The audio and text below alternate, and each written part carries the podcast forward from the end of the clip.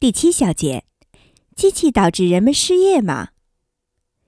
每当失业潮时，都会有人宣称是机器夺走了我们的饭碗。事实真的如此吗？还是好好读读亚当·斯密的《国富论》吧。这本巨著的第一章叫《论分工》，给我们举了一个制造别针的例子。完全由一个工人完成全部工序，也许一天也做不出来一枚别针。但通过劳动分工，一个人负责剪铁丝，一个人负责缠绕，一个人负责定型，则平均一人一天可以完成四千八百枚。如此说来，将有四千八百名劳工因此失业，失业率高达百分之九十九点九八，这不糟糕透顶了？一七六零年，阿克莱特发明了棉纺机，当时英格兰共有七千九百人从事棉纺织品的生产。到了一七八七年，该行业从业人员达到了三十二万人，增加至四十四倍。翻开一八八九年版戴维·维尔斯的《近来的经济变革》，其中有些数据很有趣。从一八七零年到一八八零年这十年间，英国的航运业十分兴盛，仅进出口清关吨数就增至两千两百万吨。但与一八七零年相比，一八八零年雇佣的人数只剩下约三千人，这是怎么回事呢？原来各个码头和船坞都安装了蒸汽吊装机和谷物升降机，采用蒸汽动力等等。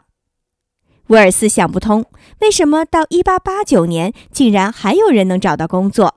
他悲观地写道：“照此下去，工业生产过剩可能是未来经济的一大顽症。”威尔斯式的担忧至今不绝，反对机械的声音不断出现在权威经济学著作中。一九七零年，有位作者著书反对发展中国家采用现代机械，理由是机械会减少对劳动力的需求。他居然还得了诺贝尔经济学奖。假如一名制衣商他购买了一台能提高一倍效率的新机器，并裁掉一半员工，乍一看。就业机会损失了，但不要忘了，这台新机器也是人生产的，因为有人买机器，机器工匠才有了新的工作机会。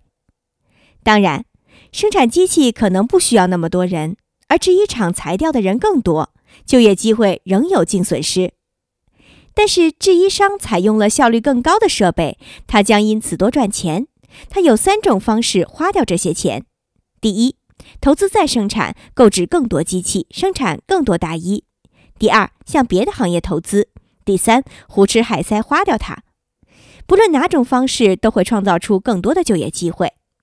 如果选择一和二，他就要雇更多的人；如果选择三，虽然他不用雇人，但是他光顾的饭馆、消费场所等将得到更多收入，并因而可以雇佣更多的人。换言之，制衣商从付给工人的工资中省下的每一分钱，最终都会以间接工资的形式付给其他人。只要他不把这些钱埋在地里，则他提供的间接工作机会将和他削减的直接工作机会一样多。如果这名制衣商生意越做越大，则对手也会添置新机器，这样整个行业生产出来的衣服就会越来越多，导致价格下降，消费者会从中受益。衣服价格越便宜，买得起的人就越多。结果是市场扩大了，则行业需要的劳工总数会越多。这被称为需求弹性。当年织袜行业即展现了这一现象。在有的行业中没有出现需求弹性，比如大衣价格从一百五十美元降到一百美元，总销量和以前持平，行业需要的员工减少了，但这也没有关系。每位消费者因此省下了五十美元，他可以把这五十美元花到其他地方，增加其他行业的就业机会。一九一零年，美国十四万人受雇于汽车制造业，到一九二零年为二十五万人，到一九三零年达到三十八万人，一九七三年这个数字上升到了九十四点一万。当今全球人口是十八世纪中叶工业革命形成规模前的四倍。今天四分之三的人的工作皆拜机器所赐。如今，政客们爱高谈阔论、充分就业，那其实是工业发展最落后国家的特色。那里的人起早贪黑，全年无休，累死累活。而有了机械，今天的人们才可以不必工作那么长时间，老人儿童也可以不用再工作了。古典经济学家的智慧在于，他们更关注特定经济政策或经济动向的长期影响，虽然可能因此忽略了短期的对特定人群的影响。采用了织袜机，工人张三可能因此失业，他用大半辈子学的织袜技能可能白费了，他又沦为了非技术工人，收入因此下降。确实，张三不应该被忽略，几乎所有技术进步都会带来个人的悲剧。也许应该给张三一些帮助，但我们绝不能因此而忽视技术进步的主要后果以及它的长期影响。耶呵！